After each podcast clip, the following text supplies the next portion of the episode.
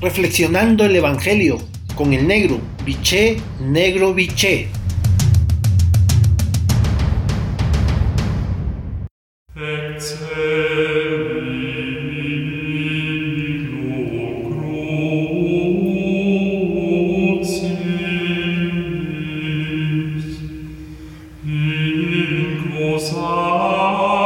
Buen día hermanos y hermanas. Hoy el Evangelio de Mateo en su capítulo 9, versículo del 18 al 26, la frase central es la siguiente.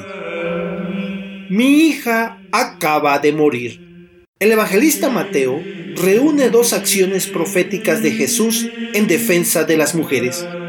Jesús aparece como un artista en derribar muros culturales y religiosos inventados por hombres para excluir y discriminar a las mujeres.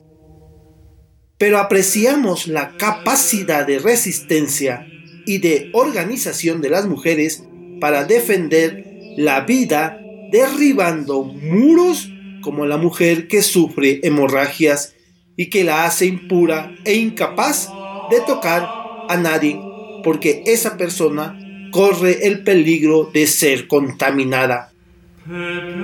Esta mujer supera la norma injusta y se acerca a Jesús, quien suprime toda impureza impuesta y nos libera de la impureza de la exclusión de los oprimidos. Cuando la cultura y el poder político inventan muros, la tragedia que provocan es grande. Pero si la religión, como este caso, bendice esos muros, el desastre provocado es mayor. Jesús derriba estos muros.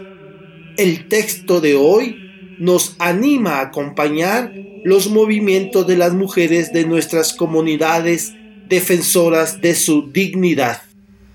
Por lo tanto, para tu reflexión de esta mañana tarde, tomándote el tiempo necesario, y el silencio que requieres. La pregunta es, en tu espacio, en tu familia, en tu trabajo, en tu vida, defiendes, promueve los derechos de las mujeres? Hasta entonces, un abrazo, los quiero y rezo por ustedes.